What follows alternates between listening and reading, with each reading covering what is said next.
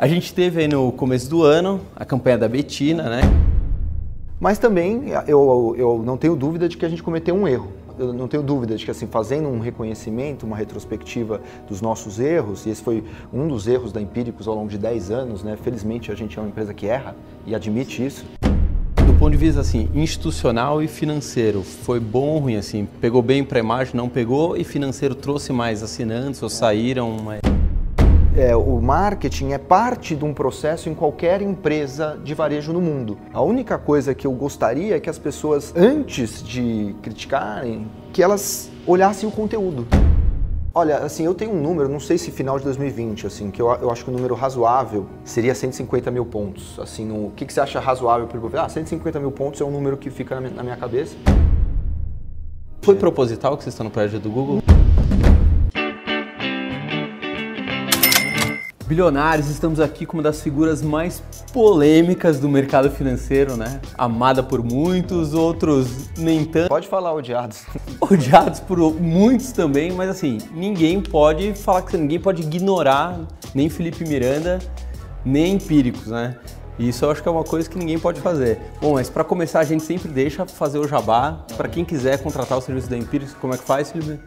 Pô, dá uma olhada lá no que a gente faz no empíricos.com.br. É só abrir o YouTube e você já, você já consegue ver, né? Em qualquer canal. Isso. Aliás, pedir a chance das pessoas lerem um pouco do nosso material Sim. também, porque acho que a, às vezes as chamadas não transmitem a, necessariamente a qualidade e a profundidade da pesquisa que é feito aqui, né? Depois a gente pode até mostrar, mas são 34 caras trabalhando 24 horas por dia para levar para as pessoas o que a gente entende ser é, as melhores alternativas de investimento. E que vieram de vários bancos, né? Sim. De banco, a gente tem um mix assim de, de pessoas que vieram de banco, assim Credit Suisse, Itaú, Santander, com caras do buy side também, caras de gestora. É, essa combinação de sell side com buy side a gente acha interessante, porque também às vezes o cara do banco como ele não compra ação, né, tem restrição de compliance interno, uhum. é diferente de um cara de fundo, né, que o cara de fundo está diretamente exposto àquilo. Então é importante a gente acha, a gente mesmo se coloca como um, um sell side, né, com um cara de buy side. Então sempre uma preocupação, às vezes os bancos em fazer os melhores modelos, a gente aqui quer fazer as pessoas ganharem dinheiro de verdade. Então é, é assim que a gente pensa. Excelente. Bom pessoal, já se inscreve no canal, batemos 100 mil aí, estamos de abril para 470 para 100 mil. Estamos correndo aqui. Tá igual a Betina. Né? Calma que a gente já vai entrar nisso, já vamos meter um pouco de polêmica aqui. É, a gente também está lançando nosso primeiro curso, a gente queria falar de investimentos, uhum. Só que a gente vê aqui no canal, galera, pô, tô com dívida, dívida, dívida, então sem dívidas em sete dias a gente está lançando o primeiro curso, bem básico para tirar a galera para virar investidora. Segue a gente em todas as redes sociais, só procurar um bilhão, um bilhão educação financeira ou o site umbilhão.com.br. É, vamos começar aqui. Você quer pela parte mais difícil ou mais fácil? Se você quiser, meu. Ah, vamos para o mais difícil, porque eu sei que aqui nada é muito simples. A gente pode falar que teve um antes e um depois da campanha da Betina. Assim, vocês sentaram logo depois que deu essa polêmica, galera, vamos, vamos repensar. Seria quase meio, seria meio vitoriano e maniqueísta demais, assim, fazer. Era antes, era de um jeito, depois. Uhum. A verdade é que a gente já vinha num processo de melhoria. E de, acelerou. E, e aí, como cometeu esse erro, desviou muito, a gente aí acelerou. Mas a gente já vinha com alguns esforços aqui dentro nesse sentido. Então a gente já tinha, já tinha contratado é, um PR, já estava com processos internos melhores, todas as peças longas já eram revisadas duplamente. Agora, só os anúncios que não eram, justamente esses de 10 segundos, como uhum. a gente uhum. faz vários. Sim, que era copy para chamar atenção. É, e, e, e, o copy longo a gente também já revisava duas ou três vezes. Mas os, cur os curtos, como a gente faz assim, putz, um negócio de 10 segundos, a gente tenta mil vezes para um dar certo, esses a gente ainda não estava revisando. E aí foi onde escapou aquele da Betina. Agora a... todos esses estão revisados. A Empíricos é um pouco a filosofia da Red Bull, investe pesado em marketing. A Red Bull acho que investe, sei lá, 30% em marketing, né? Não, a gente converge mais ou menos para as empresas de varejo típica, que uhum. é o que a Hipermarcas gasta, a Natura gasta, alguma coisa em torno de 20% da receita. Assim, não tá. tem nada. É como uma empresa de consumo e varejo clássico. Uhum. Não, não é uma enormidade. Mas para uma da... empresa de mercado financeiro é alto. Uma empresa de é, mercado financeiro não investe 20%. É porque não é uma empresa de varejo, né? É. Não é uma empresa é. de varejo. Quando são empresas de varejo, eu acho que daí, daí sim, a gente nem, nem, se considera, a Empíricos, a rigor, nem é uma empresa de mercado financeiro. A Empíricos é uma empresa do mercado editorial, ela está configurada sim, como editora. Sim, informações financeiras. Informação. A gente uhum. é uma empresa de opinião e informação. Essa é a nossa, a gente não está na originação nem na distribuição de valores imobiliários. Então, uhum. a gente está fora do mercado financeiro tradicional. A gente é como se fosse uma revista, exame, e dando nossas opiniões sobre os investimentos. Só que extremamente mais nichada, mais focada, mais direta. Exatamente. Agora já vamos entrar nessa questão. Como o Felipe Miranda investe? Sei que você, uhum. tá, a gente está conversando aqui ações, está de fora, né, uma questão de conflito de interesse.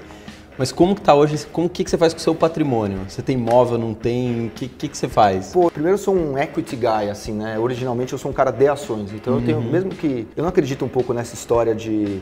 Ah, eu, eu sou analista, então eu não tenho viés. Não, a gente é tomado por vieses pessoais de forma não deliberada, né? A gente não sabe que a gente incorre nos erros que a gente incorre. Sim, então claro. eu, tenho, eu tenho uma inclinação para a bolsa porque eu fui cri, criado nesse ambiente. Uhum. Então eu tenho uma grande exposição em bolsa. Quantos por cento do patrimônio? Eu tenho mais de 50. Ah, não, então você está com mais que eu até. É, eu acho que eu estou com 40. Pô, é, eu acho bastante tal. Mas através de fundos? É, eu tenho umas ações antigas que eu não. Uhum. Hoje é até complicado. Como é que eu vendo esse negócio? Porque às vezes eu, eu quero me desfazer para não ficar exposto. Mas aí, se eu me desfiz, imagina, eu tenho eu tenho as ações da Rumo, por exemplo. É uma ação que eu gosto muito. Tá. Tenho recomendado compra das ações da Rumo. Mas ao mesmo tempo, na física, eu gostaria de me desfazer delas só para não estar tá exposto Sim, para não encher um saco, para não, não dar um problema. Saco. Mas se eu, se eu vender hoje, vai parecer, pô, você me manda comprar e você está vendendo, então eu tô meio numa... Não, mas você pode também explicar, falar, galera, tô vendendo só por um simples não encher o saco de A empírico você tenta explicar, já vira o um negócio.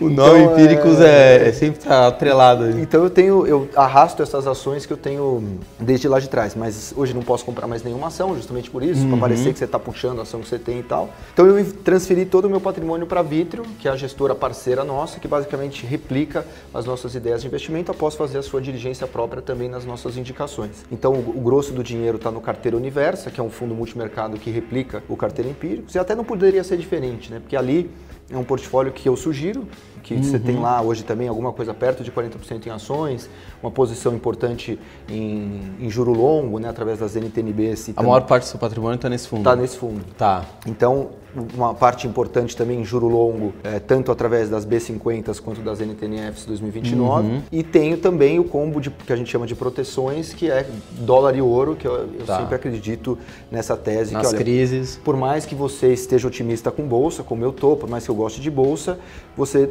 nunca sabe como as coisas vão acontecer. Né? Você pode estar errado, né? Sim, Essa é uma grande, é, é uma grande lição, sempre se beliscar e, e ter proteções contra si mesmo. E aí tem lá uma posição em dólar e ouro, Primeiro, por uma questão de seguros mesmo, que, que as outras coisas podem ir mal, então você tem que estar sempre diversificado, isso diminui drasticamente o risco do seu portfólio, mas ao mesmo tempo porque eu acho que faz sentido uma, uma combinação. O dólar se justifica porque eu vejo essa combinação de bolsa subindo, juro caindo, então você tem muito pré-longo, uhum. mas também uma moeda fraca, basicamente pela diminuição do diferencial de juro Brasil e Estados Unidos. Então eu não acho que o dólar deva cair muito. Eu acho que assim, a tendência é a gente conviver pelo menos por algum tempo com um dólar com um real depreciado, um dólar apreciado. E o ouro por conta dessa tendência global de queda das taxas de juro até para territórios negativos. Você acha que é o prenúncio de uma crise a subida do ouro? Não necessariamente. Eu acho que é uma Porque o SP500 bateu vários topos, né? Todo mundo tá falando, vai, vai desabar, vai é, desabar. Estão falando isso há cinco anos, né? É. Então assim, uma hora vão acertar e vão ser os gênios que que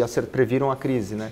Mas assim, é, eu sempre falo isso também. Ah, eu vi um cara falando que a bolsa lá fora vai cair. É, e tem outros caras falando que vai subir. O, mercado é feito de divergências de opiniões. Divergência e de altos e baixos também. E, sempre vai acontecer isso. Sempre Exato. vai ser um eletrocardiograma no mercado financeiro no mundo e em qualquer país, sempre. Exato. Não vai só subir. Então eu acho. Tem as pessoas que acham que vai cair, beleza, respeito tal, tem argumento até para isso. Uhum. Mas para mim não, não é o cenário mais, mais provável. Eu acho que temos um, hoje um cenário que não me parece ser de recessão global. Eu acho que o, tem dois caras o Trump e o Xi Jinping acelerando em direção ao precipício, mas seria irracional demais você imaginar que os dois vão se jogar lá.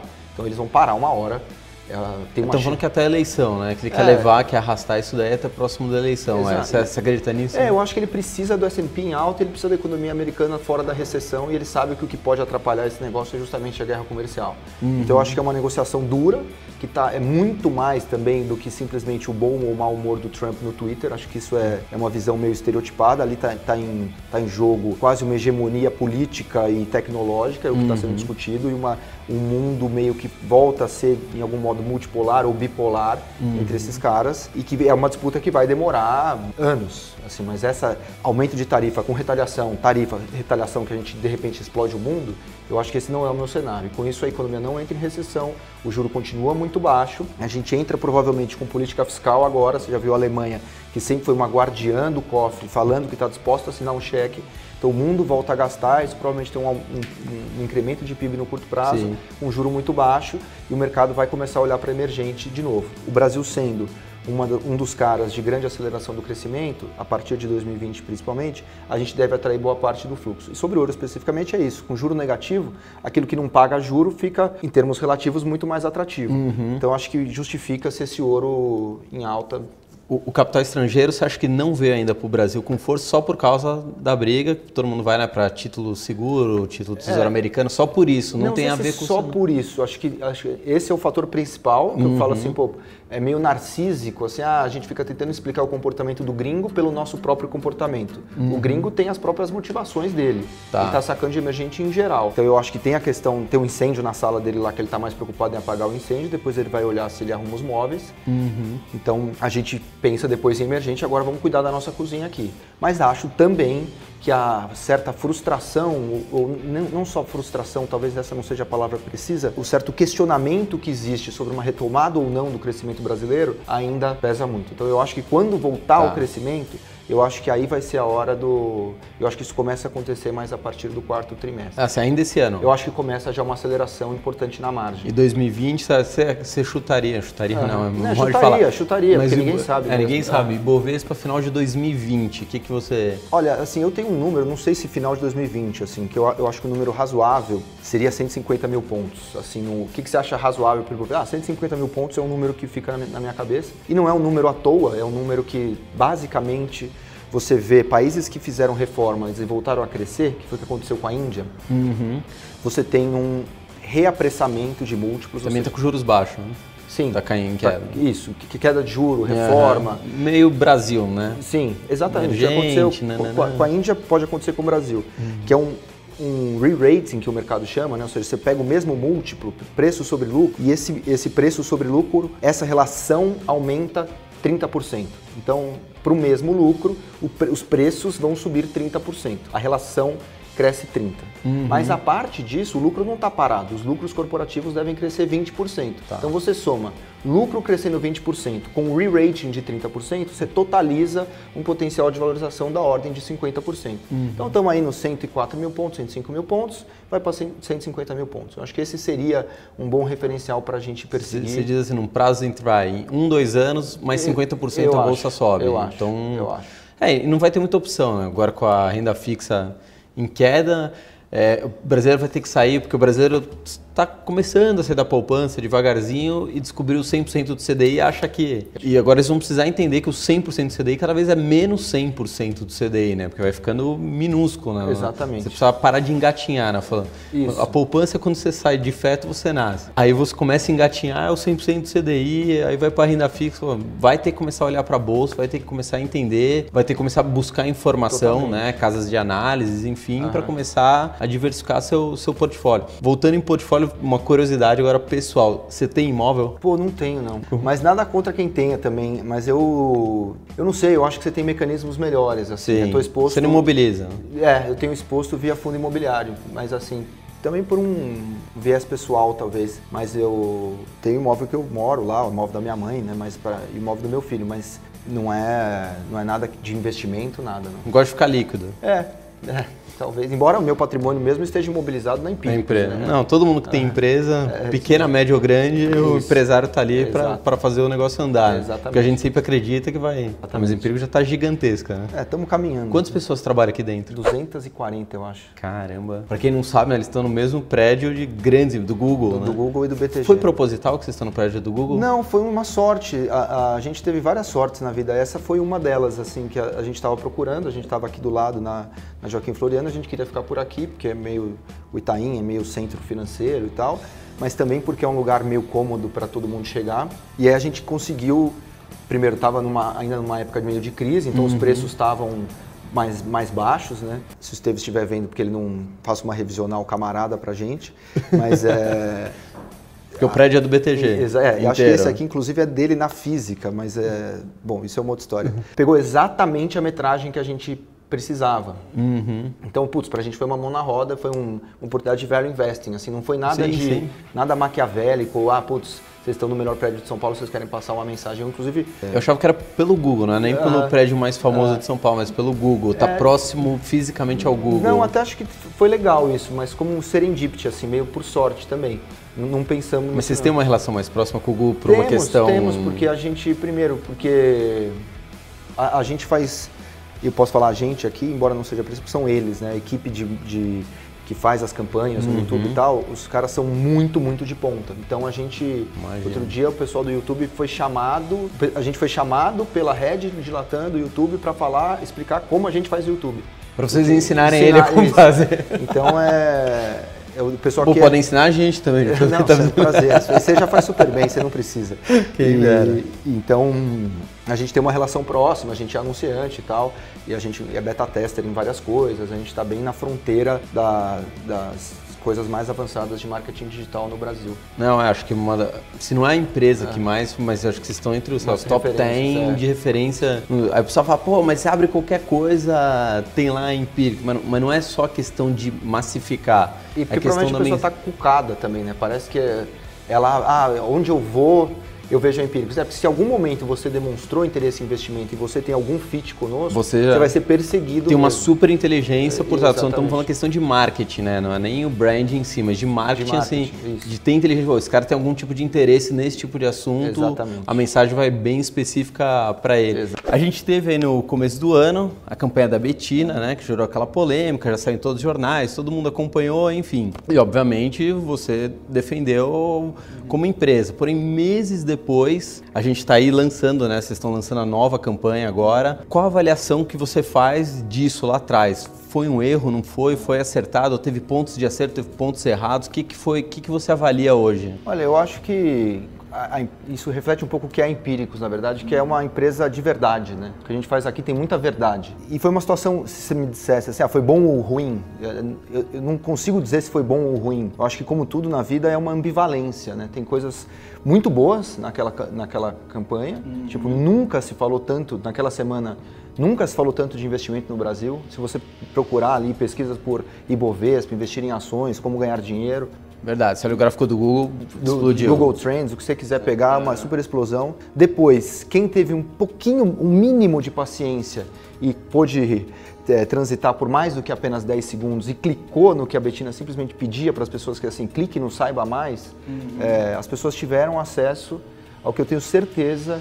que é o melhor conteúdo de finanças que elas já receberam na vida, porque foi feito por 34 pessoas. É muito diferente, é isso. Né? Hoje você tem uma infinidade de, de influenciadores e, e sem querer falar mal de ninguém e tal, mas é diferente quando você tem uma, uma ou duas pessoas pesquisando, quando você tem uma empresa, uma estrutura com 34 pessoas que tem acesso hoje a todos os fundos de investimento, que fala com todas as organizações setoriais, fala com todas as empresas, tem interlocução na B3, tem interlocução com o regulador. Então, assim, a qualidade da pesquisa que sai daqui é, é outra. Então tem esse lado muito bom.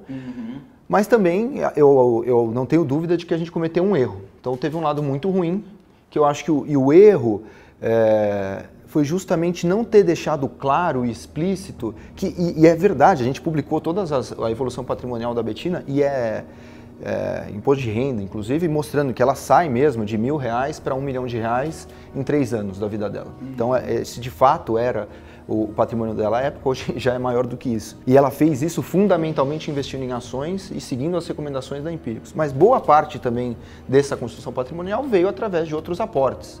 Ela ganha o salário dela aqui, ela ganha o bônus dela aqui. É uma coisa que as pessoas não saibam, talvez não saibam da, da, da Betina, é que ela é brilhante. Não é não só ela é bonita, como ela é descolada, como ela é legal, como ela é super trabalhadora. Ela, junto comigo e o Adilson, são as três pessoas que chegam mais cedo aqui no escritório. Tudo que ela faz, faz com grande dedicação, apaixonada pelo que faz. Agora, faltou deixar claro, eu não tenho dúvida de que, assim, fazendo um reconhecimento, uma retrospectiva dos nossos erros, e esse foi um dos erros da Empíricos ao longo de 10 anos, né? Felizmente a gente é uma empresa que erra e admite isso. A gente deveria ter deixado claro para as pessoas, olha, ela fez essa construção patrimonial, mas teve outros fecha-portas no meio do caminho. Do ponto de vista assim, institucional e financeiro, foi bom ou ruim assim? Pegou bem para a imagem, não pegou e financeiro trouxe mais assinantes ou saíram mais... Como acho que o erro acabou sendo mais destacado, até não sei se justa ou injustamente, mas em termos práticos, acho que o erro acabou sendo mais destacado do que a parte boa que, que esteve associada, que foi transmitir esse outro conhecimento financeiro que era as pessoas pararam muito nos 10 segundos e não clicaram no, no, no Saiba Mais. E todo mundo estava sempre disposto a, a, criticar primeiro também, né? Sim. Uma das coisas que eu, que eu realmente peço para as pessoas, eu falo assim, putz, é, o marketing é parte de um processo em qualquer empresa de varejo no mundo. A única coisa que eu gostaria é que as pessoas, antes de criticarem, que elas olhassem o conteúdo. E eu tenho certeza, e é essa nova fase que a gente entra e tem a ver com a volta da Betina, que é mostrar para as pessoas, falar assim, olha, a gente abranda as nossas comunicações e começa a mostrar para as pessoas o que está embaixo, que é o quanto as pessoas estão ganhando dinheiro ao seguir os nossos conteúdos. Aí talvez você vai dizer assim, ah, mas você deu sorte nos últimos cinco anos, o que você fez você não vai repetir para frente. Putz, talvez a gente tenha acertado tudo na sorte. Pode ser. Mas em termos objetivos, as recomendações da Empíricos de quem seguiu, talvez ninguém tenha ganhado tanto dinheiro no Brasil quanto aqueles que seguiram nossas indicações. Ah, vai se repetir para frente? Putz, eu não sei. Talvez a claro, gente destrua passada, tudo amanhã. Claro. Mas o que aconteceu ali, aconteceu. Eles têm um track record extremamente bom. E ninguém tira dos nossos assinantes isso, sabe? Aconteceu. O cara que seguiu eh, as indicações dos últimos cinco anos mudou de patamar. Então é isso que é, a gente precisa mostrar nessa fase. É assim que volta a Betina agora e é isso que ela, tem, ela vem para mostrar mostrar uma fase institucionalizada da Empíricos, Sim. com uma linguagem diferente, é muito diferente do que foi lá em março, e focando assim, putz, beleza, se você tivesse passado essa capa inicial e focado na, na qualidade do conteúdo, você teria ganhado dinheiro. É isso que a gente precisa mostrar. Felipe, obrigado que aqui. isso, cara, um prazer. Eu vi que seu tempo você não para de correr aqui dentro, mas antes Queria que você. Pô, isso aí é coisa linda, isso aí. Não, pelo amor de né? E, vem autografar. O Trump adora que a gente estraga as notas dele. Pô, isso aí é coisa de louco. Vou botar na minha carteira, meu pai já não, falou. Não, não, só uma, né? Meu pai falou que isso aqui dá muita sorte, ó. Coisa linda. Não, mas é por isso que a gente, a gente dá ah. dó. Quem quiser, apesar que é empíricos é muito fácil achar, mas quem quiser assinar um relatório qualquer e o site. empíricos.com.br. Ou abre qualquer coisa do YouTube Pode que tá lá Empíricos, fechado. Então não se esqueça, se inscreve aí no canal, a gente traz conteúdo aqui de qualidade. E o que a gente sempre fala, antes de criticar, seja empírico, seja quem for, veja o conteúdo. Isso vale para o nosso canal também. Às vezes, pessoal, vê lá uma thumb, vê uma fotinha, vê um título, já veja o conteúdo, aí você tira a sua análise. Se quiser criticar também, faz parte do game. Mas sempre veja o conteúdo antes. Fechado, pessoal? Até mais. Tchau. Valeu, muito obrigado.